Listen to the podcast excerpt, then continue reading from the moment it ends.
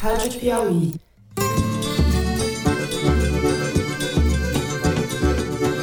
Olá, sejam muito bem-vindos ao Foro de Teresina, o podcast de política da revista Piauí.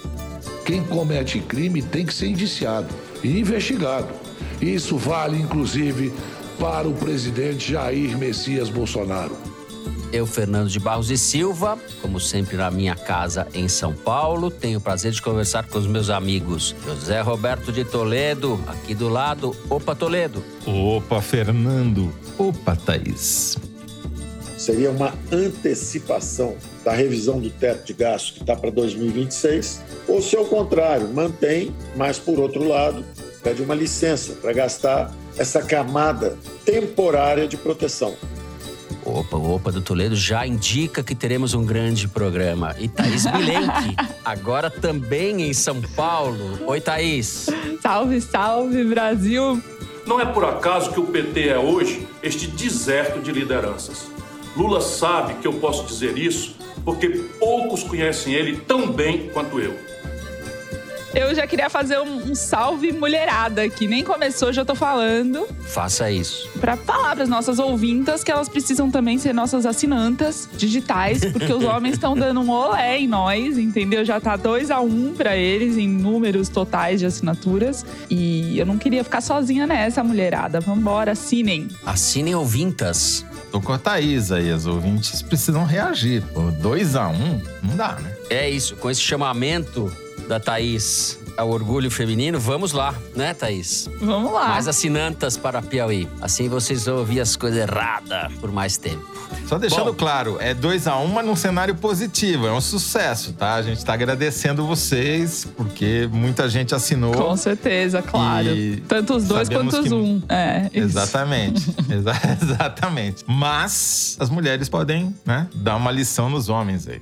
Muito bem, vamos então aos assuntos da semana. Improviso, gambiarra, esculhambação. Você escolhe o termo que lhe parecer mais apropriado, caro ouvinte, prezada ouvinta. Porque o teto literalmente caiu. Sem nenhum planejamento, ou de afogadilho, como diziam os antigos editorialistas, para designar as coisas feitas às pressas nas coxas, o governo Bolsonaro está procurando uma maneira de pagar o Bolsa Família, devidamente rebatizado de Auxílio Brasil, de 400 reais a partir de novembro e ao longo do ano que vem. E fingir ao mesmo tempo que está jogando dentro das quatro linhas da responsabilidade fiscal. Como diria Paulo Maluf, é Dodo Mendeira.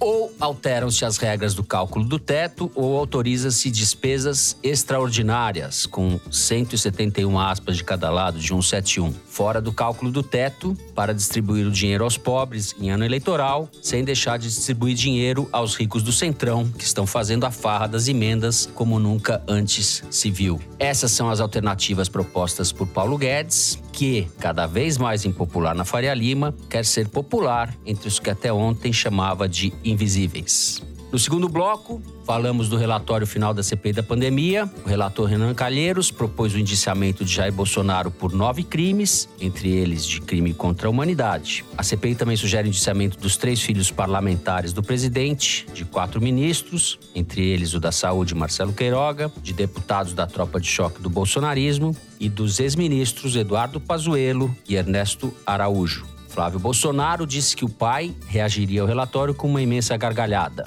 Será desespero ou será a convicção de que as 1.180 páginas do relatório darão em nada? Discutiremos isso daí. E eu acho que eu vou discordar do Zé. Vamos ver se não. No terceiro bloco, a gente vai falar de eleição, comparando o que acaba de acontecer na República Tcheca e o que pode ou não acontecer aqui no Bolsonaristão em 2022. Há menos de 15 dias, a oposição derrotou o primeiro-ministro Andrés Babis, eu devo estar falando o nome dele um pouco errado, mas vocês relevem, um bilionário xenófobo e anti-ambientalista que era favorito para se reeleger, apesar das suspeitas de fraude no seu governo. O comportamento das oposições foi decisivo para o resultado, que era, de certa forma, surpreendente. Tudo indica que por aqui as forças políticas antibolsonaristas estão seguindo outro caminho, de desunião, fragmentação e hostilidades crescentes. Vamos comparar a terra de Franz Kafka e a terra de Franz Kafta, como diria o ex-ministro da Deseducação, Abraham Weintraub. É isso, vem com a gente.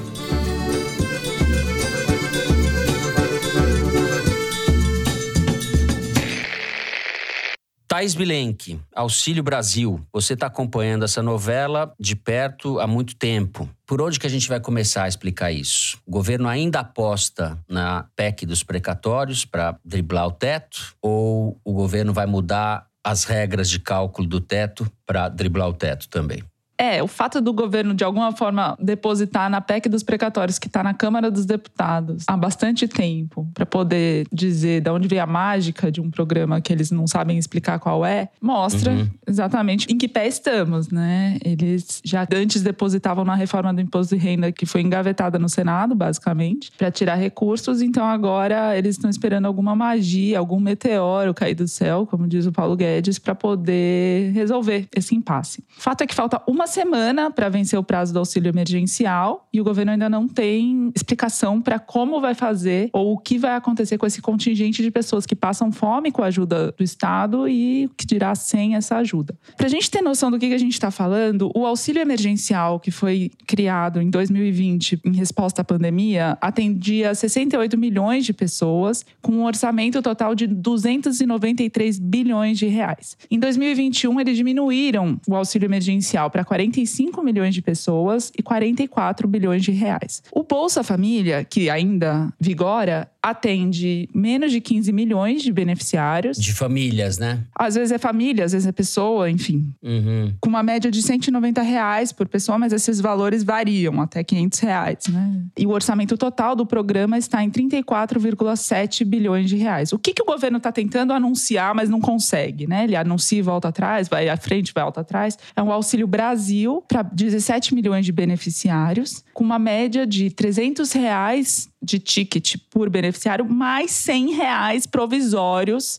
até o final do governo Bolsonaro. Eu sei que não dá para entender nada porque eles não explicaram. Então vamos lá, por parte. Estava tudo arranjado para o governo anunciar 300 reais por beneficiário na segunda-feira. À noite, o Paulo Guedes se reuniu com o Bolsonaro, a equipe econômica, ficou nervoso, segundo relato, os jornais contaram essa história e bateu o pé e falou: não, tem que ser 400 reais. Uhum. Ele, quem ficou nervoso foi o Bolsonaro, não o Paulo Guedes. É, o Guedes já tá nervoso nervoso já tem alguns anos, né? E o Bolsonaro também, diga-se. Mas, de qualquer forma, na reunião, o Bolsonaro. Nervosos estamos nós, nervosos estamos nós. O Paulo Guedes tá lá com o dinheiro dele no. Se valorizando lá no, no Caribe, Ilhas Virgens. Bom. Nesse momento que estamos gravando, o dólar está subindo e ele está enriquecendo mais. É, exatamente. Voltemos. Bom, Bolsonaro bateu o pé, falou que tinha que ser 400 reais. Aí o governo falou: tá bom, então vamos fazer 400 reais, mas não sei como, mas tudo bem, a gente anuncia. Fizeram aquele anúncio meia-boca de que ia ter um evento para anunciar o programa. Uhum. O mercado já despencou, quer dizer, o dólar disparou, a bolsa caiu, aquele desespero todo. Eles cancelaram a cerimônia que nunca foi oficializada, porque estava na conta que, para bancar 400 reais por beneficiário, entrariam 30 bilhões no mínimo por baixo, fora do teto teto de gastos. O teto de gastos é uma regra criada no governo Temer que limita os gastos do governo ao crescimento da inflação do ano anterior. Então, uhum. de alguma forma, você controla o caixa do governo. Limita as despesas, exato. exato. Limita as despesas. É. Bom, aí as informações ficaram muito desencontradas. Cada pessoa falando uma coisa. Eu mesma fui tentar apurar, e eu vou falar dessa apuração daqui a pouco, mas de onde vem esses 30 bilhões? Enfim. O fato é que ficou uma expectativa enorme do que estava acontecendo. Por quê? Por que, que tem tanta expectativa? expectativa, né? Não é só por causa de 30 bilhões dentro e fora do teto, e porque o mercado especula com o descontrole fiscal, mas também porque vai ter um impacto eleitoral muito grande, a gente sabe disso, o Lula também já sabe disso, já está falando coisas a respeito disso, e, e, o governo Bolsonaro, de alguma forma, está apostando nesse programa para se reeleger. Aí, na quarta-feira, meia hora antes, o governo anuncia que João Roma, ministro da Cidadania, titular da pasta que toca esses programas de repasse de renda, anunciou que ia dar uma coletiva. Ele chegou nervoso, assim, o olhar bem fixo, assim. Deu um gole de água, a gravata bateu no microfone. E aí, era uma coletiva com direito a cinco perguntas de jornalistas inscritos previamente, que é uma prática do governo Bolsonaro. Ele falou durante alguns segundos o seguinte: ele falou assim: bom, o auxílio emergencial não vai ser renovado, vai acabar mesmo em outubro, porque já tava os uhum. conselheiros políticos querendo que o Bolsonaro renovasse Estendesse. o auxílio, uhum. exato, porque a gente viu, né? Ele atende muito mais gente com muito mais dinheiro. Tudo isso fora do teto. Então, vitória da equipe econômica. João Roma anunciou que o auxílio emergencial não vai ser renovado, vai acabar mesmo e isso é daqui a uma semana.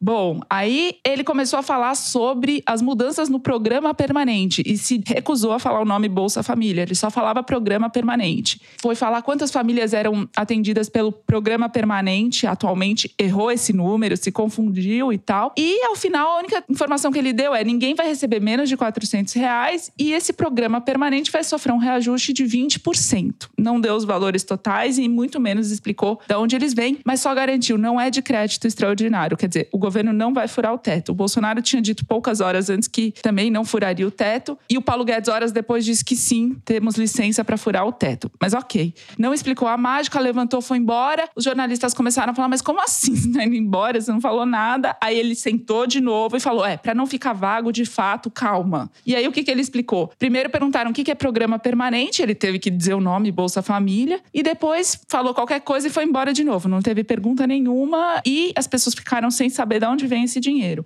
O que o governo diz, não oficialmente, é que vai vir da PEC dos precatórios, mas também não explica. Então é isso que a gente estava falando. Eles estão se baseando numa fonte de receita que ainda não está aprovada. E esses 30 bilhões, que são o cálculo por baixo do que vai ficar fora do teto de gastos, ninguém explica. Eu perguntei para o Ministério da Economia, o Ministério da Economia mandou perguntar no Ministério da Cidadania. O Ministério da Cidadania me mandou perguntar no Ministério da Economia e o Ministério da Economia disse que não pode me responder. Então eu perguntei para o Felipe Salto, que é o diretor da Instituição Fiscal Independente do Senado, um economista que o Paulo Guedes mandou demitir meses atrás porque disse que o governo ia furar o teto de gastos e ele não foi demitido. E o Felipe Salto estava me explicando como é que ele estava fazendo a conta e esses 30 bilhões não cabem em conta nenhuma. 300 reais para 17 milhões de beneficiários dá quase 62 bilhões de reais. Mais 100 reais por mês, que é o que ficaria fora do teto, dá quase 24 bilhões de reais em 14 meses, portanto, nos 14 meses que faltam para o governo Bolsonaro acabar, ou 20 bilhões em um ano, em 12 meses. Então, no limite, você tem um programa de 80 bilhões de reais, sendo que o orçamento do Bolsa Família, repetindo, é 35 bilhões de reais, e com o reajuste de 20% anunciado pelo João Roma, fica em torno de 42 bilhões de reais o orçamento. Então, no mínimo, você tem 40 bilhões fora do teto. O governo fala 30, não explica por quê, e é nesse pé que estamos. O mercado hoje, quinta-feira, enquanto gravamos, como você lembrou, já está a loucura outra vez e a gente não sabe o que vai acontecer. Falta uma semana para acabar o auxílio emergencial.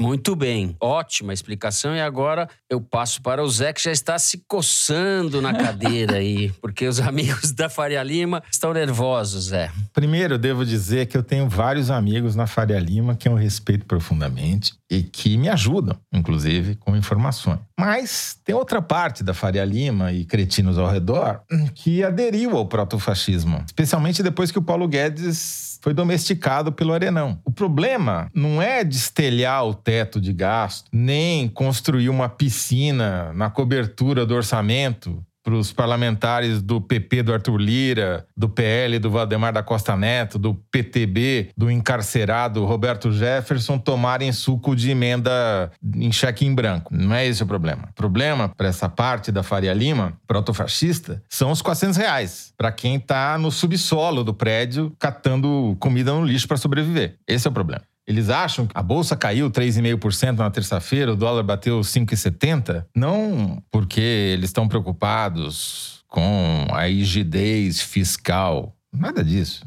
Senão eles estariam preocupados com o orçamento paralelo. Eles estão preocupados porque eles acham que o dinheiro público está indo para o lugar errado. Em vez de ir para a cobertura, que é onde eles têm chance de se apropriar dele, ele está indo, esses 400 reais estão indo lá para a base da pirâmide. Porque na visão desses uhum. falsos liberais, o dinheiro tem que ser concentrado no topo e retirado da base, né? Qualquer pessoa com o mínimo de conhecimento, não precisa nem ser de engenharia, mas de, com o mínimo de equilíbrio, sabe que essa conta é a conta do desastre, né? Vai ruir o prédio, é a conta da ruína. Enquanto isso, a Robervânia Silva, lá nos fundos de um supermercado em Fortaleza, junto com mais 15 mulheres, ela explicou para a nossa repórter, para a Liliane Ceará, o que, que elas estavam fazendo lá. E elas fazem isso todo dia, né? Quando alguém não tem merenda e os outros têm, a gente divide. Aqui é a nossa mesa. Aqui é o lixo do supermercado. A mesa deles é o lixo do supermercado, onde eles dividem o lixo entre elas para levar comida para casa. Isso está acontecendo todo dia em Fortaleza, não é nos confins do Brasil, né? Essa imagem, ela correu a internet nos últimos dias e viralizou, como se diz, e a gente pediu para a Liane ir lá e constatar em loco e conversar com essas pessoas. Isso daí é a rotina delas. São essas pessoas que nem o, a equipe econômica do Paulo Guedes, nem os protofascistas da Faria Lima, eu digo protofascistas porque eles estão na antessala do fascismo, eles ainda não aderiram, né? Eles só colocaram um pezinho ali, né? Mas quando vier, se vier, eles vão aderir sem problema nenhum. Então essas pessoas não querem que a Robert Vânia receba os 400 reais. Eles preferem que o Arthur Lira e o Roberto Jefferson e o Valdemar da Costa Neta recebam os 400 reais. Esse é o problema dessa parte da Faria Lima. É por isso que o dólar subiu. É por isso que a bolsa caiu. E como vocês veem a permanência do Paulo Guedes nesse. Porque o Paulo Guedes já mostrou que não tem princípio nenhum, né? Que ele é um. Princípio ele nunca teve, né, Fernando? Porque ele não tem mais é culhão. Ele foi emasculado. Ele não serve mais para nada, não apita mais nada, ele não consegue aprovar a reforma do imposto de renda, ele não consegue aprovar nada no Congresso. Ele é um ser, tá lá ocupando uma cadeira, colou a bunda na cadeira com um super bonder e não quer sair de lá. Não sei bem por quê, mas enfim, deve ter alguma tara qualquer. Mas do ponto de vista do nada, Bolsonaro, é ele, é, ele é útil para passar uma ideia de uma aparência de que existe alguma preocupação com reformas, com princípios liberais, etc. Não? É, eu acho que sim, mas acho que quem carrega o piano, né? O segundo escalão já teve uma demandada ano passado. Agora o Bruno Funchal, secretário do Tesouro, também deu a entender que também sairá. Enfim, pelo que eu conversei no governo, não tem expectativa ainda de o Paulo Guedes sair. Mas é isso. Quem está lá tendo que assinar essas medidas todas está insatisfeito. Salve, salve! Bom, o esperado aconteceu. O secretário do Tesouro e Orçamento, Bruno Funchal, e o secretário do Tesouro Nacional, Jefferson Bittencourt, pediram demissão para o ministro Paulo Guedes nesta quinta-feira. Dois adjuntos do Bittencourt pediram para sair também e os quatro alegaram razões pessoais para a decisão que tomaram. E é isso. Continuamos.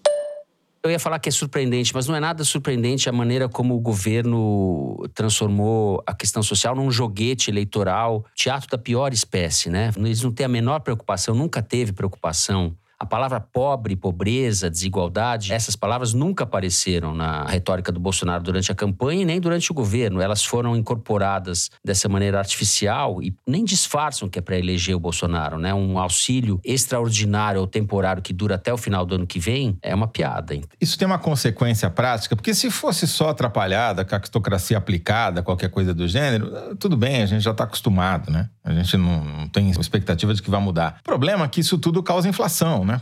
Os agentes do mercado, né? os empresários, enfim, eles desconfiam, falam, mas isso daí não vai dar certo, né? Estão vendo, tá óbvio que não vai dar certo. E daí você tem o um estímulo para reajustar preço, porque fala, bom, vou salvar o meu aqui, que é o que dá para fazer. Então, os aumentos continuados de preço vão né, cada vez maiores e quem paga esse preço quando tem inflação é a Robert Vânia, entendeu? Não é o Paulo Guedes. Porque o Paulo Guedes está lá com o dinheiro dele nas Ilhas Virgens Britânicas valorizando em dólar. Quanto mais valoriza o dólar, mais sobe o patrimônio dele em reais aqui. Quer dizer, o patrimônio dele convertido lá em reais. Então, o problema é da Robert Vânia, não é do Paulo Guedes, entendeu? E esse povo é que vai sofrer cada vez mais, graças ao Paulo Guedes e a sua incompetência e a quem está sentado na cadeira do presidente. Muito bem, a gente encerra agora então o primeiro bloco do programa. No segundo bloco, vamos falar do relatório final da CPI. A gente já volta.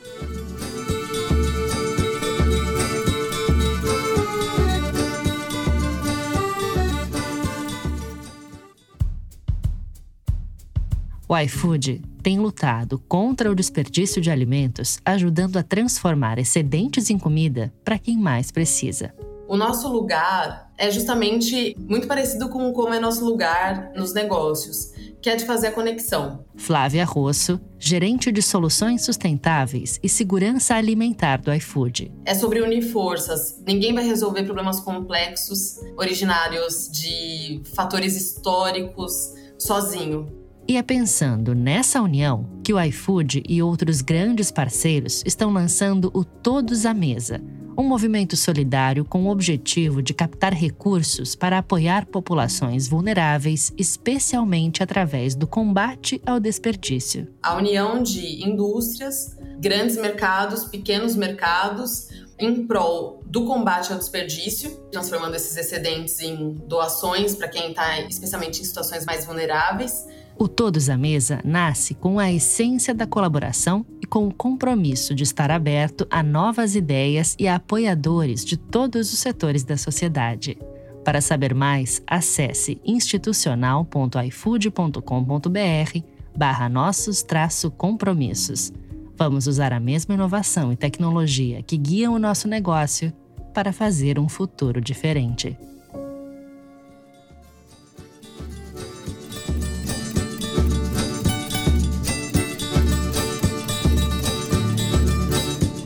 Bem.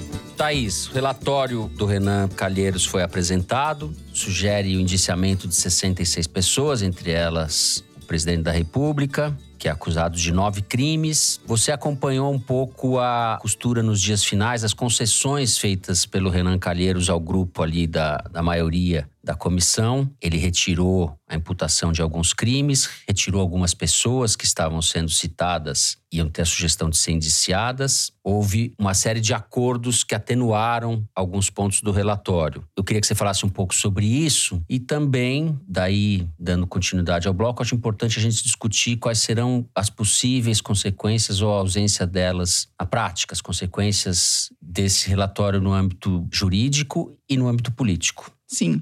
Bom, começar pelo apelido que o Omar Aziz, presidente da CPI, ganhou essa semana nos corredores do Senado, porque acho que revela um pouco dos ânimos com o show que ele deu contra o vazamento do relatório, enfim. Uhum. Omar Azia. Omar Azia que uhum. provoca queimação geral. Porque ficou muito claro, né? Assim, pra todo mundo. O Omar Aziz começou a reclamar do vazamento, mas ele não estava reclamando do vazamento. Ele estava reclamando, sim, da inclusão do crime de genocídio e crime de homicídio e o indiciamento do Flávio por advocacia administrativa. Quer dizer, pelo conteúdo ele reclamou da forma. Mas tudo bem, né? Eles fazem esses shows para depois recomporem e depois mostrarem como eles são amigos na CPI, já tiveram uma cena de amizade entre o Mar Aziz e o Renan Calheiros ali e, e tal. E ele também, desculpa, mas só para lembrar, ele também claro. defendeu o Silas Malafaia, né? Tiraram o Silas Tirou Malafaia, Silas que foi Malafaia. um dos mais ativos propagadores de notícias falsas durante a pandemia, foi retirado. É, Ana Calheiros mostrou uma pessoa muito humilde também, né? Que estava recuando em nome do consenso, que o relatório não era dele, era da comissão. O que, que é esse relatório, né? São as mil e quantas páginas, Fernando? Você 1179 que leu todas? ou 1180. Eu já vi as duas coisas. Devem estar contando a contracapa ali, aquela página em branco, com o autógrafo do Renan tal. O Fernando leu tudo, depois ele explica. Mas eu Opa. fui só apurar com o pessoal que fez o relatório como é que ele tinha sido. O primeiro foi feito no Google Docs, que é aquela ferramenta que a gente consegue várias pessoas editarem o mesmo documento. E isso desde o dia 1 da CPI, porque eles dividiram em quatro etapas o relatório. A primeira, que é a descritiva, são 9,9 terabytes de documentos. Eu não faço ideia do que, que é isso. Eu fui ver, né, procurar saber o equivalente, são 65 milhões de páginas de documentos físicos. É muita coisa. Então, eles foram pegando tanto os depoimentos colhidos, quanto as oitivas, quanto as provas, os compartilhamentos de informação. Tudo isso faz parte dessa primeira etapa, que é o grosso do relatório, que é a fase descritiva. A pessoa que chefiou esses trabalhos, porque você tem os assessores dos gabinetes, né, que trabalham, e sobretudo do gabinete do Renan Calheiros, mas eles montaram uma equipe de consultores do Senado. E o consultor-chefe é um médico que também é formado em direito, então ele tinha a formação necessária, adequada para esse trabalho. Foi secretário de saúde do Distrito Federal, chamado Humberto Fonseca. É uma pessoa muito discreta, porém chama muito atenção pelos seus olhos azuis e feições harmônicas. Que em outros tempos, se fosse uma mulher, a gente falaria que era a furacão da CPI, né? que o cara tem toda a pinta de furacão, mas ele é muito discreto e ninguém nem sabe quem ele é, mas ele é todo boa pinta. O Humberto, é Humberto como chama Humberto? Humberto é um Fonseca. Você está falando, você está falando de maneira tucana que o cara é um bonitão, é isso? Humberto Fonseca, o discreto gostosão da CPI. Seguimos. Bom, além dos cinco consultores chefiados pelo bonitão da CPI, ainda tinham dois servidores do TCU, Tribunal de Contas da União, quatro da Polícia Federal, um da Receita e um do Banco Central. Essa equipe toda manuseou todos esses terabytes de informação. Todo dia, praticamente, eles se reuniam, às vezes todos, às vezes parte da equipe. O Renan mesmo se reunia duas a três vezes por semana para discutir o relatório desde o começo da CPI. Esses assessores dos principais senadores senadores atuantes na CPI tinham um grupo de zap chamado CPI Reduzido, no qual não havia nenhuma circulação de memes. Era absolutamente restrito a conteúdos formais da CPI, o que para mim talvez seja mais impactante do que o bonitão da CPI. Além da parte descritiva, tinha então o segundo capítulo do relatório, a tipificação dos delitos penais, que foram encontrados ao longo da investigação. Então, quais são os nove crimes imputados ao Bolsonaro, aos filhos dele, ao Carlos Wizard, enfim, a todo mundo que foi envolvido nas investigações. Eu queria entender como é que isso tinha sido feito, porque foi justamente aí que deu o que procó com o Omar Aziz. O Renan fez primeiro consultas formais com três grupos e ele se preocupou em fazer com grupos de correntes políticas diversas. Então, primeiro ele procurou o Miguel Reale Júnior, ligado ao PSDB, ao centro, né, para ter uma representação um dos nesse, autores do nesse pedido de impeachment da Dilma. Exato. Depois ele procurou o Prerrogativas, que é um grupo de advogados de esquerda, combativos contra a Lava Jato e tal, e procurou a OAB para ter um parecer institucional. E, ao mesmo tempo, foi ouvindo juristas, ministros, pessoas da confiança dele, da relação pessoal dele também, para ir formando o seu veredito. Em relação a imputar crime de genocídio contra indígenas, a Bolsonaro e homicídio, eu perguntei no gabinete dele quem que tinha endossado essa versão. Eles me disseram que todo mundo. Mas aí eu perguntei pro Miguel Reale, ele disse que não,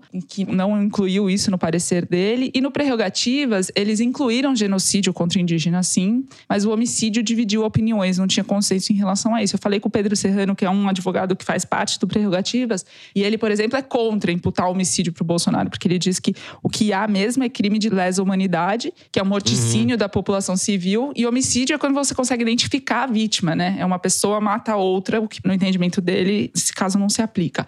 Em relação a crime de advocacia administrativa ao Flávio Bolsonaro, que eles acabaram tirando nessa versão votada do relatório, segundo o gabinete do Renan, ninguém foi consultado, foi uma decisão pessoal do senador. E a gente sabe que o Flávio e o Renan protagonizaram embates de baixo uhum. calão na CPI, né? Então teve ali um cunho assim de tipo, vou dar a resposta final no meu relatório. Então tem a parte descritiva, a tipificação dos delitos, o indiciamento, que também aconteceu num processo similar ao da tipificação, né, da consulta dos juristas e tal, e a quarta fase do relatório, que são as sugestões de aprimoramento legislativo, projetos de lei, enfim, coisas que eles pretendem sugerir, e uma delas, né, que talvez seja considerada mais importante para a equipe do Renan, é aquela que tira do presidente da Câmara dos Deputados a facilidade de não deliberar sobre pedidos de impeachment, sendo que tem mais de 100 já na gaveta do Arthur Lira agora, e do Procurador-Geral da República de não denunciar presidente por crime comum. Então, eles estão propondo leis que obriguem essas figuras a se manifestarem. Teve um aspecto também importante dessa CPI, que foi a primeira vez que uma CPI teve autorização da Justiça para fazer busca e apreensão. Que a CPI podia fazer quebra de sigilo e pedir documento sigiloso, mas busca e apreensão nunca tinha acontecido. E o Toffoli, ministro do Supremo Tribunal Federal, autorizou uma busca e apreensão na Precisa, uma das duas empresas investigadas pela CPI, o que permitiu que eles descobrissem quanto a Precisa ganharia por dose de vacina vendida com intermediação da própria Precisa, que seriam 2 dólares e 25 centavos por dose de 15 dólares, o que para CPI indica o superfaturamento naquele contrato da Covaxin que nunca aconteceu. Então é isso. Esse foi o resumão.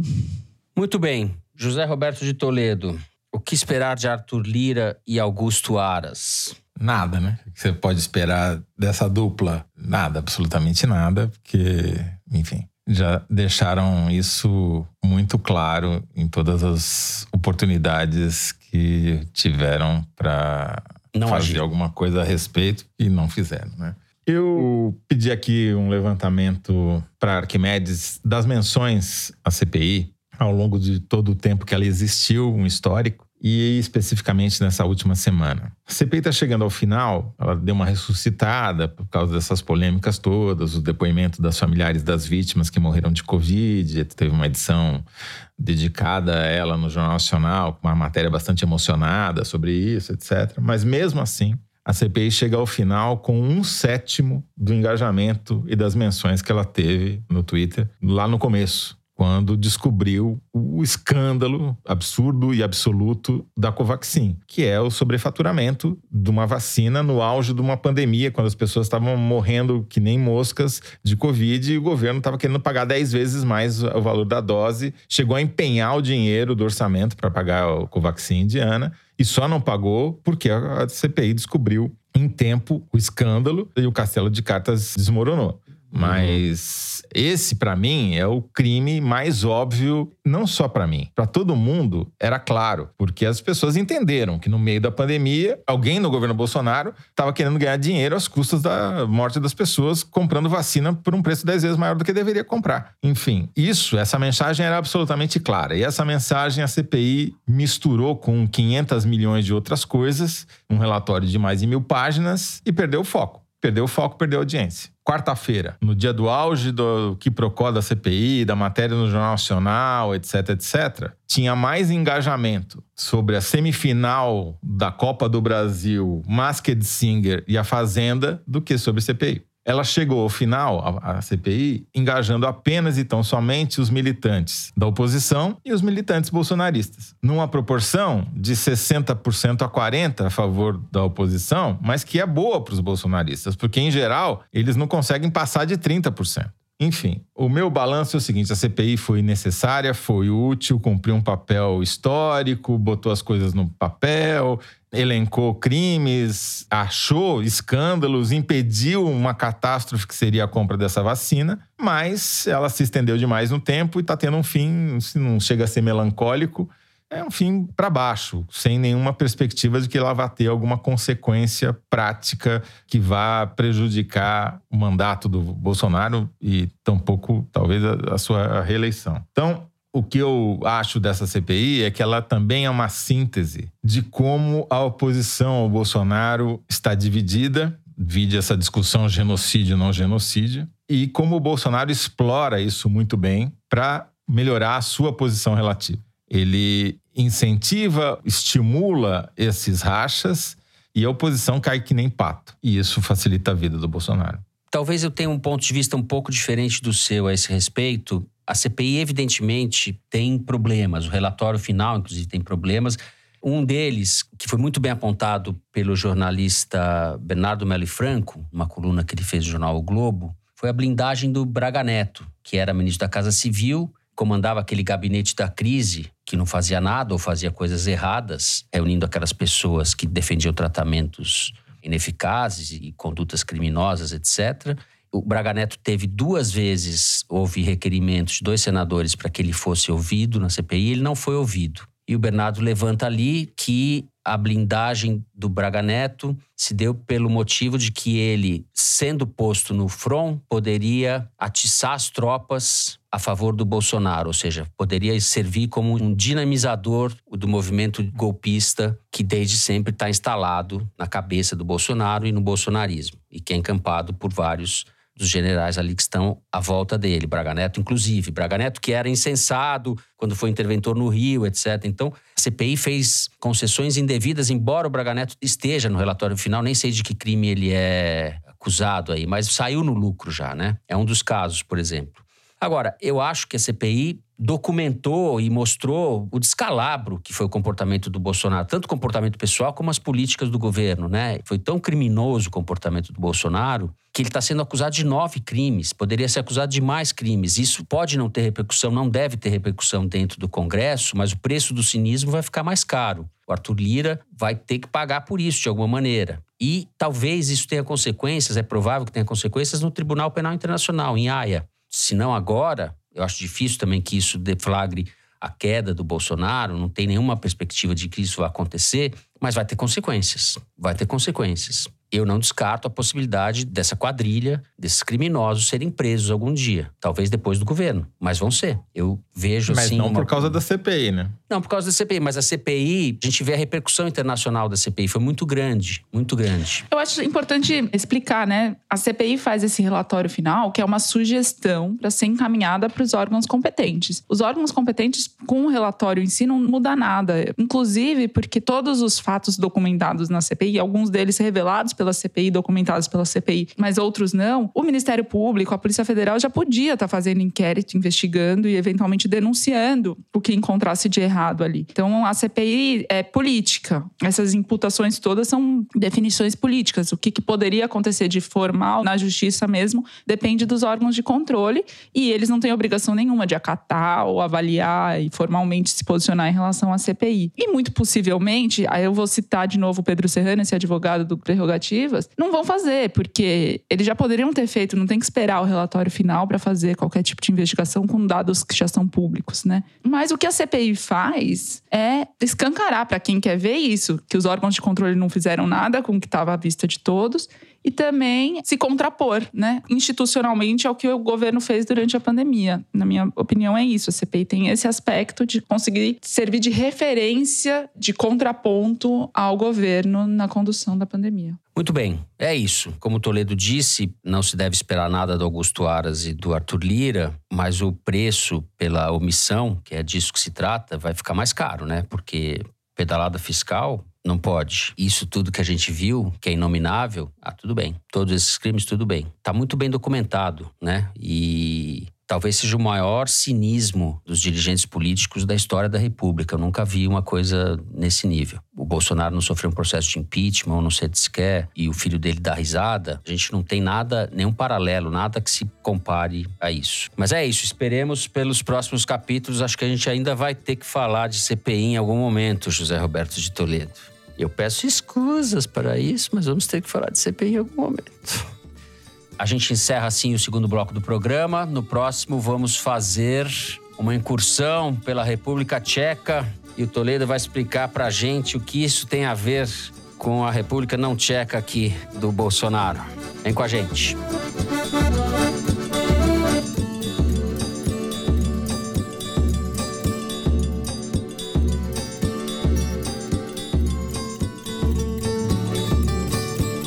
Muito bem. Na última terça-feira, dia 19, o professor Oliver Stunkel publicou no site da Piauí um artigo muito interessante em que ele lista seis passos necessários para tirar um autocrata do poder. Se baseou, no caso concreto, nas eleições da República Tcheca, na qual o presidente Andrzej Babis que é um presidente populista de direita radical, foi derrotado nas eleições por uma coalizão de oposição, contrariando o que parecia que ia acontecer. O Babis era favorito para ganhar. Ele seguia a cartilha do Trump à risca, devia ser reconduzido ao poder, mas cinco partidos da oposição se uniram para derrotá-lo. Zé, seria algo como o PSOL, o PT, o PSDB, o MDB e o DEM fecharem um acordo anti-Bolsonaro antes da eleição de 22? Estou fazendo aqui uma ironia, evidentemente, mas é mais ou menos disso que se trata. Conta um pouco do artigo e por que a gente não sabe qual vai ser o resultado da eleição, mas por que a gente não deve ter nada parecido por aqui no ano que vem.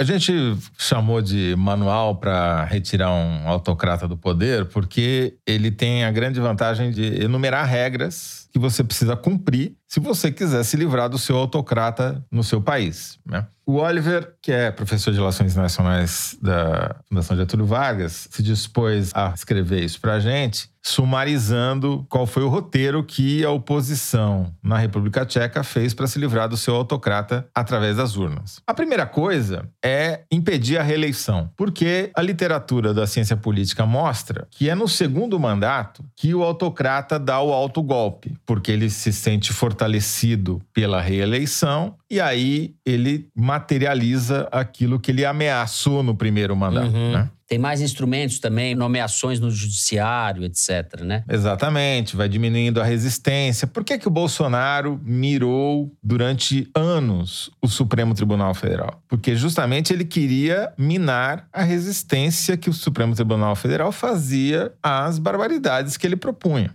O 7 de setembro foi o, o, ápice desses ataques. Ele esticou demais a corda, teve que recuar e desde então nunca mais falou nada contra o Supremo diante da ameaça de ver algum dos seus filhos preso. Né? Mas enfim, voltando aqui para o nosso roteiro. Primeira coisa é impedir a reeleição. Isso é absolutamente fundamental. E aí a oposição tem que concordar com isso. Isso significa que todo mundo na oposição tem que concordar que o Bolsonaro é pior do que qualquer outro candidato. Não cabe uma frase assim, não, é tudo igual. O Bolsonaro é igual aquele outro. Ferrou. Você já não está cumprindo o primeiro pressuposto. Se não tiver essa concordância, passamos ao ponto segundo. E qual é o ponto segundo? Para evitar a reeleição, derrotar o líder autoritário. Você tem que definir que você vai ter que, no caso lá da República Tcheca, eles foram do partido da direita que não apoiava o Babisky, é, cívicos democratas, até o Partido Pirata, que é esquerdista. Né? O Partido Pirata teve que abrir mão do apoio ao casamento de pessoas do mesmo sexo, entendeu? Isso é que chama política. Você se unir a quem pensa igual a você não é política, é ativismo. Fazer política é você conseguir fazer uma aliança com quem pensa diferente diferente de você em prol de um objetivo comum.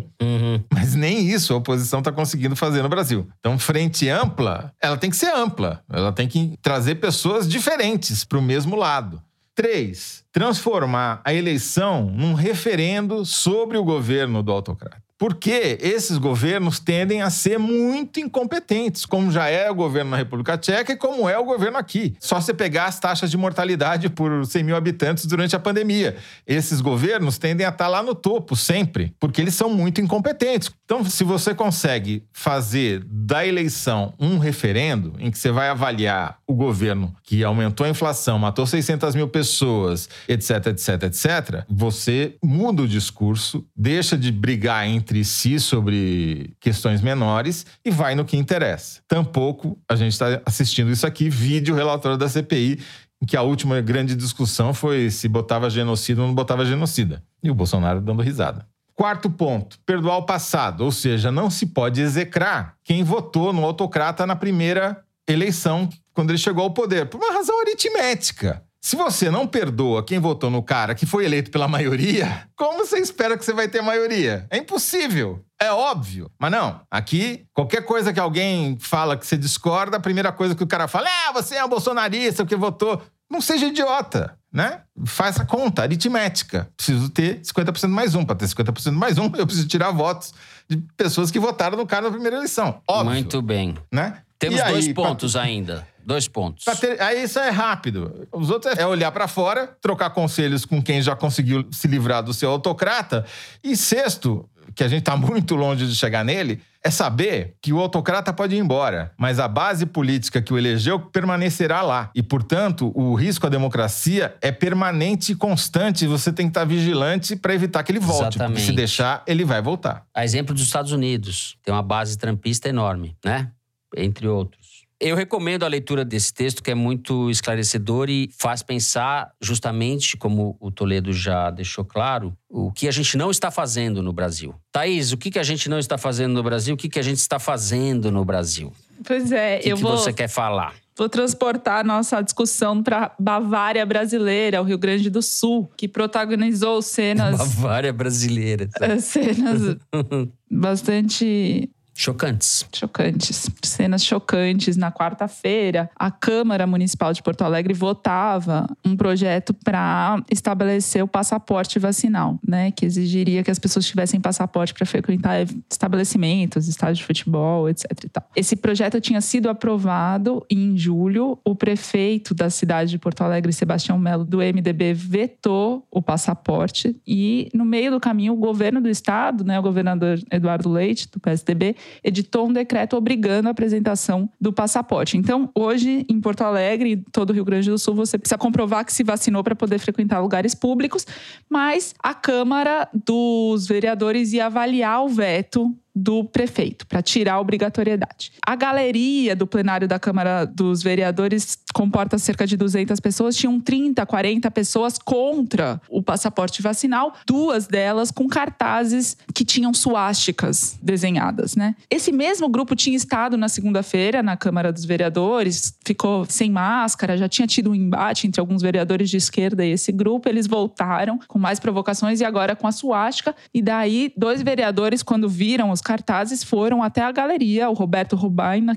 do PSOL e o Lanel Hadi do PT para pegar o cartaz, porque o vereador que estava presidindo a sessão não fez nada e muito menos a guarda tomou qualquer providência. E daí, quando eles foram tentar arrancar o cartaz da mão dos manifestantes, começou uma agressão, eles começaram a se bater mesmo, soco, empurrão e tudo. Uhum. O, o vereador Cláudio Janta, do Solidariedade, que nem é de oposição ao prefeito, interveio, foi tentar proteger um dos vereadores e daí morderam a mão dele, morderam a mão dele. A guarda não apareceu. O cara tá correndo o risco de pegar raiva, né? Não, é chocante. Eles morderam a mão. Morderam a mão do vereador. Eu acho isso, assim, eu tô embasbacada até agora. Eu conversei com o vereador do PSOL, Robaina, que me disse que quando manifestantes são estudantes, professores, servidores, a guarda aparece rapidinho para acabar com a manifestação, mas nesse caso ela não apareceu. Então teve um, um quiprocó entre os vereadores, seus assessores e os manifestantes. Daí o Idenir Sequim, que era o vereador do MDB que estava presidindo a sessão na ocasião, depois de toda a confusão, falou: por favor, retire a senhora do recinto, porque ela não merece estar aqui, que era a senhora que portava o cartaz com a suástica. Ela foi retirada na saída deles. Uma manifestante estava discutindo com três vereadoras negras, falando que elas eram empregadas dela, da manifestante. E daí, enfim, cenas desse tipo aconteceram.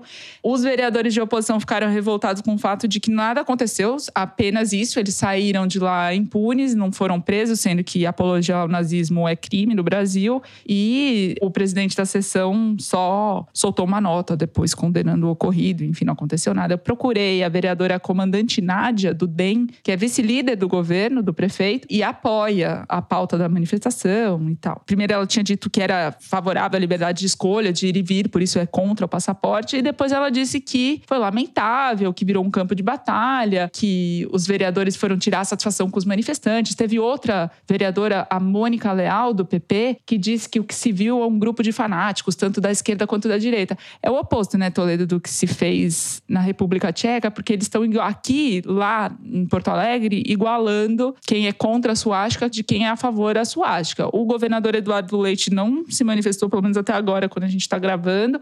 A Manuela Dávila, por exemplo, do PCdoB, que faz parte das tentativas de frente ampla, obviamente se manifestou contra. Então, estou trazendo esse exemplo para mostrar que, assim, num caso extremo, né, de apologia ao nazismo, uhum. nem isso suscitou qualquer tipo de união contra algo assim. A gente foi do macro do Toledo ao micro desse caso, e esse caso foi muito bom você ter jogado luz sobre ele, porque eu acho que esse tipo de comportamento fascista por fascistas declarados ou por gente que não acha que é fascista declarado, vai se multiplicar daqui para frente. Esse tipo de conflito, de comportamento bárbaro, está contratado no Brasil. O convívio social e político se degradou de uma maneira inédita no país, né? O Brasil sempre foi um país muito violento e a violência foi incorporada à disputa política sem mediação nenhuma. Pelo contrário, incentivada pelo presidente da República, que é o cara da arminha, de armar a população, etc o Bolsonaro é a encarnação desse tipo de comportamento, né? Então, eu acho que esse episódio é um episódio de uma Câmara de Vereadores, tá? Mas de uma capital de estado, do Rio Grande do Sul, não é uma coisa trivial acontecer isso, né? Há uma desinibição desse tipo de coisa. Esse tipo de comportamento vai se multiplicar. E acho que os políticos, aí os, os, políticos que têm projeção nacional, que estão disputando ou que almejam disputar a presidência da República, não estão ajudando nada nisso, né? O comportamento, por exemplo, do Ciro Gomes em relação aos seus adversários, em relação a Dilma, por exemplo, como ele fez recentemente, é de uma truculência maior do que aquele reserva para o Bolsonaro. Vão me xingar aqui os ciristas, mas desculpa. Acho que dá para resumir da seguinte maneira: a direita, centro-direita, liberal, assuma o adjetivo que você quiser, novo, tem que condenar os nazistas. Tem que ir lá e pro pau, junto com o cara do PSOL, para bater em nazista, arrancar, bater não digo, mas arrancar a bandeira nazista da mão do cara, é óbvio. Se não fizer isso, ela tá bater, tá conivente. Não, mas dá uns tapas no bumbum, pode, Zé? Não, tem que encaminhar para justiça fazer justiça. Isso é crime, é um crime que precisa ser combatido, condenado e não só com nota, precisa ter ação concreta contra essas pessoas. Precisa custar caro para o nazista se manifestar. Ele precisa pagar por isso se a direita, centro, o que for, não condenar mais do que condenar, não agir para isso, ela é conivente. E do lado da esquerda, também, de outro jeito. A nova presidente da UNE, União Nacional dos Estudantes, a Bruna Brelas, que é do PCdoB, porque também tem monopólio lá, o PCdoB na UNE, né? ela deu uma entrevista para a Folha de São Paulo defendendo a Frente Ampla. Defendendo a conversa com o Fernando Henrique Cardoso. E o resultado foi que ela foi xingada com adjetivos misóginos e racistas, porque ela é uma mulher negra, pela esquerda, pelos lacradores da esquerda no Twitter e pelo PCO, que é aquele que bate em manifestante do seu próprio lado. Felizmente, houve inúmeras manifestações de apoio a Bruna Brelas por parte de mulheres, principalmente mulheres, outras mulheres, parlamentares ou não, de vários partidos, né? PDT, PCB, PT, etc. E é isso que tem que acontecer. Tem que parar de xingar e expor seus demônios publicamente contra os potenciais aliados e tem que agir duramente contra os adversários. Tem que estar muito claro quais são as prioridades. É isso que precisa ser feito. Mas nem isso a gente consegue fazer. O Bolsonaro está sendo visto como um bom adversário pelas demais forças políticas e não como o ser inominável que é, né? Estão dando de barato que ele vai perder, mas para ele perder, as pessoas vão ganhar automaticamente. Não existe isso em política, não existe isso em eleição. A ideia de que a gente vai ter uma eleição tranquila e que a gente está vivendo uma democracia consolidada, etc., isso é que nem o teto do Paulo Guedes. Isso foi pelos ares já. Nada indica que a gente pode eventualmente ter um processo que se pareça com um processo de democracia consolidada. Não é o mais provável hoje. O mais provável é que vai ter boicote, vai ter, vai ter sabotagem, coisas do tipo que a gente viu nos Estados Unidos, talvez em escala mais grave. Sim, e se ele perder, alguém acha que ele vai reconhecer o resultado? Exato, exato. É disso que se trata. Muito bem, vamos terminar o terceiro bloco por aqui. É hora do momento Kinder Ovo, é isso, Mari? Eu pensei até em subornar a Mari para ela continuar selecionando meus amigos. Não sei se deu certo. Solta aí, Mari. Cara, o maior abuso que a Lava Jato cometeu, o real abuso da Lava Jato, foi ter colocado corrupto atrás das grades depois de 500 anos no Brasil. Esse foi o abuso que ninguém esperava que acontecesse porque fora disso não tem nada. Então a gente vive num, num, sistema que é uma sinuca de bico, ou você perde ou você perde, a sociedade perde, né? Deltan Dallagnol? Ah, eu ia falar ele, eu fiquei tímida. Demorou. Pode começar de novo?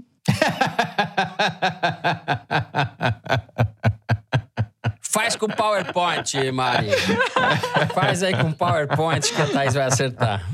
É isso mesmo. Ah, Deltan Dallagnol em casa, né? Em casa. Em entrevista ao site O Antagonista. Ah, em casa. Que esse pessoal que apoiou o Bolsonaro e depois virou viúva do Moro, né? É isso aí. Mas o Moro vem aí, né? Novembro. Tá chegando. Queria pedir escusas. Bom, depois dessa, vamos para o momento cabeção. É isso? Tem momento cabeção essa semana, cabeção. diretora? Momento cabeção. Então a gente vai falar o que tem lido ou o que não tem lido, o que tem assistido. Quem vai começar? Toledo Eu. ou Thaís? Thaís. Bom, eu quero recomendar o livro de uma pesquisadora que esta sim descobriu os invisíveis, diferente do Paulo Guedes. A Fernanda da Escócia, que é editora do site da POI, hum, editora com esmero, que fez uma tese de doutorado que resultou neste livro chamado Os Invisíveis, uma etnografia sobre brasileiros sem documentos, no qual ela acompanhou por bastante tempo pessoas de todo o Brasil que chegavam ao Rio de Janeiro sem ter sequer sua certidão de nascimento, portanto sem registro civil mesmo, né, Toledo? Toledo também endossa a minha. Na verdade, Sim. eu compartilho com o Toledo a minha indicação. Exatamente. Fizemos uma frente ampla, Thaís e eu, para indicar Invisíveis da Fernanda da Escócia. É um livro notável porque ele conta a história dessas milhões de pessoas. O último levantamento disponível falava em 3 milhões de invisíveis. 3 milhões de brasileiros que não têm nem sequer a certidão de nascimento. E sem a certidão de nascimento, você não existe, você não tem direito a nada. Você não pode votar, você não pode receber Bolsa Família, você não pode abrir conta em banco, você não pode fazer nada. Você não existe. Como as pessoas dizem aqui, sou uma pessoa que não existe. É uma frase de um dos capítulos do livro. E a Fernanda acompanhou durante mais de ano essas pessoas indo ao ônibus da Justiça Itinerante, na, que fica no centro do Rio de Janeiro, e observou, fez uma pesquisa etnográfica, vendo o que, que as pessoas contavam e recolhendo as histórias delas. É um livro realmente notável, vale a pena ler. O outro livro que eu vou recomendar também é de um jornalista, do Lucas Ferraz. Também tem uma palavra só no título, que é Injustiçados, que é um livro sobre histórias sobre as execuções de militantes nos tribunais revolucionários durante a ditadura, que nada mais é do que o assassinato de militantes pelos próprios militantes, né, que estavam na luta armada. Ele levanta algumas histórias, tem uma história em particular que é muito emblemática, que é de um militante que é executado não por ter delatado alguém ou por ter traído o movimento, mas porque os outros acharam que ele poderia vir um dia, talvez, quem sabe, a trair. Uma execução preventiva. Exatamente. Então, eu acho que valeu pelo trabalho jornalístico de levantamento que o Lucas fez desses casos. Muito bem. Eu vou indicar uma coisa improvável aqui. Me chegou às mãos um livro da editora 34 que chama Escute as Feras, de uma antropóloga francesa que chama Natasha Martin. Martin, né? Martin escreve. Esse livro é o seguinte: ela foi estudar um povoado, um povo na floresta siberiana, os confins da Rússia, né? Da Rússia pós-soviética e tal numa região muito hostil, com neve, vulcão, etc. E no retorno dela, para encurtar a história, ela foi atacada por um urso. Foi mordida, ferida gravemente. O urso arrancou um pedaço do rosto dela, quebrou o maxilar. E ela conseguiu ferir o urso também com um machadinho que ela tinha, justamente para quebrar a neve. E o, o livro é o relato dela desse embate e o relato dela nos hospitais, primeiro do interior da Rússia e depois dos hospitais franceses. A gente relativiza bastante as noções que a gente tem de natureza e civilização lendo esse relato, porque apesar do trauma que ela sofreu com o urso, ela tem uma grande empatia pelo urso e ela discute um pouco a animalidade e a civilização, ou a animalidade da civilização. É um relato curto, de umas cento e poucas páginas. O livro foi premiado na França. O nome dela se escreve da seguinte maneira: N-A-S-T-A-S-S-J-A, Natasha Martin. Escute as feras. Por falar em feras, tem o livro que me chegou às mãos do Gregório do Vivier, Sonetos de Amor e Sacanagem, que eu comecei a ler e é maravilhoso, da Companhia das Letras. E um da Todavia, para fechar o cabeção de hoje, de uma escritora angolana, Yara Nakahanda Monteiro. É um romance com lastro biográfico, chama Essa Dama Bate Bué. B-U-E. Ela foi de Angola para Portugal, foi criada em Portugal, é uma escritora negra. E ela narra a história dessa mulher que nasceu em Angola, mas é criada pelos avós em Portugal para ser uma espécie de mulher exemplar. Parece que é muito bom, tô começando a ler esse. É isso. Dicas feitas, vamos ao que interessa. Hora do Correio Elegante. Eu começo com o e-mail do Luiz Felipe. Ao contrário de muitos ouvintes, não ouço fazendo faxina. Vocês me fazem companhia enquanto dou minhas constantes voltas de bicicleta pelo frio da Holanda. O último ano de pandemia acabou sendo cheio de coisas nem tão boas, nem tão novas, e passar por ele não foi nada fácil. Agradeço pela companhia de vocês. Mas os últimos meses reservaram ótimas surpresas e gostaria que vocês mandassem um recado para uma delas. A Maike, M-A-A-I-Q, Mike, a holandesa mais brasileira que já existiu. A convidem para que ela comece a ouvir o foro comigo e, mais importante de tudo, me ajudem com um pedido para ela. E ele fala em holandês aqui. não vou saber falar em holandês. Ele quer dizer o seguinte: Mike, você quer ser minha namorada? Mikey, wil je mijn vriendin zijn? E ele fala assim: um grande abraço para todos daqui de Aya. Coisa linda. Bom, seguimos na seara dos DDIs. O Matheus Gagatini mandou um Twitter pra gente contando a seguinte historinha. Mora no Japão há seis anos. E entre as coisas que sentia falta do Brasil estavam um bom suco de laranja espremido, queijo Minas e ler a revista Piauí da primeira até a última página. A laranja eu consegui trocar por algumas tangerinas. O queijo Minas aprendi a fazer em casa e agora só faltava Piauí. Eis que vocês nos trazem a notícia da assinatura digital. Ainda sentirei falta da versão impressa, mas mesmo tangerina não sendo laranja, a qualidade da vitamina C é a mesma. Abraços para o pessoal do Foro e da Piauí e um beijo para Paulinha Scarpim, nossa ex-diretora e diretora da Novelo. Tá aí, Matheus, muito obrigado por se tornar nossa. um assinante digital da Piauí. E, e por aprender e... a fazer queijo Minas em casa. É incrível, é incrível. Bom, eu também tô nos DDIs aqui. Eu vou ler o Correio Internacional da Elisa Silva. Acompanhe o Foro de Xangai, onde sofro com cada merda milanesa e me divirto no nosso encontro semanal. Antes de começar o episódio, sempre pergunto pro meu esposo qual o nível da revolta do Toledo. Esse é o nosso termômetro para me preparar para o que será discutido. No Kinder Ovo tem um índice de acertos parecido com o da Thaís. E por influência do Fernando, me pego imitando a voz do Maluf ou do Brizola quando falo com meu filho Chico, de cinco meses. Vai traumatizar o Chico. Coitado do Chico. Ele Deixa... sempre me responde responde com um olhar de julgamento pela péssima imitação. Escrevo porque gostaria de contar com vocês para levar a boa nova aos amigos de Brasília. Eu e minha família estamos em breve voltando para o nosso amado Brasil. Apesar de tudo, todos os dias temos a certeza de que aí é o nosso lugar. Meus grandes amigos são todos fãs de carteirinha, assim como eu, então seria bem divertido que eles recebessem a notícia ouvindo um episódio do Foro. Galera, pode botar água no feijão porque estamos voltando. Um grande abraço.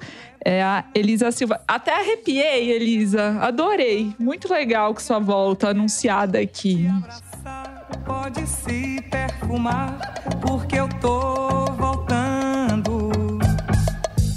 Desta maneira simpática, a gente vai terminando o foro de hoje. Se você gostou, não deixa de seguir a gente no Spotify, no Apple Podcast ou na Amazon Music, favoritar no Deezer ou se inscrever no Google Podcast, no Cashbox e no YouTube. Assim você fica sabendo das novidades, dos episódios especiais e das edições extras. Foro de Teresina é uma produção da Rádio Novelo para a revista Piauí, com a coordenação geral da Paula Scarpim, a direção é da Mari Faria, a produção é do Marcos Amoroso. O apoio de produção é da Bárbara Rubira. A edição é da Evelyn Argenta e do Thiago Picado. A finalização e mixagem são do João Jabassi, que também é o intérprete da nossa melodia tema, composta por Vânia Salles e Beto Boreno. A Mari Faria também edita os vídeos do Foro Privilegiado, o teaser, que a gente publica nas redes da Piauí. A nossa coordenação digital é feita pela Kellen Moraes e pela Juliana Jäger. A checagem é do João Felipe Carvalho. As ilustrações do foro no site da Piauí são feitas pelo grande Fernando Carvalho. O Foro de Teresina foi gravado nas nossas choupanas. Eu me despeço dos meus amigos José Roberto de Toledo. Tchau, Toledo. Não sei falar em tcheco ainda, Zé. Mas é tchau. A gente aprende. Tchau. Ouvintas, ouçam a Thaís. Vamos dar match com uma arada entre os assinantes, por favor. Ouvintas, E Thaís sejamos Belém, que é afiada. assinantas. Tchau, Hasta la vista. Aquela que não sabe falar sânscrito, esperança, nem tcheco. É isso. Hasta la vista. Gente, é isso. Boa semana a todos. Até sexta-feira que vem.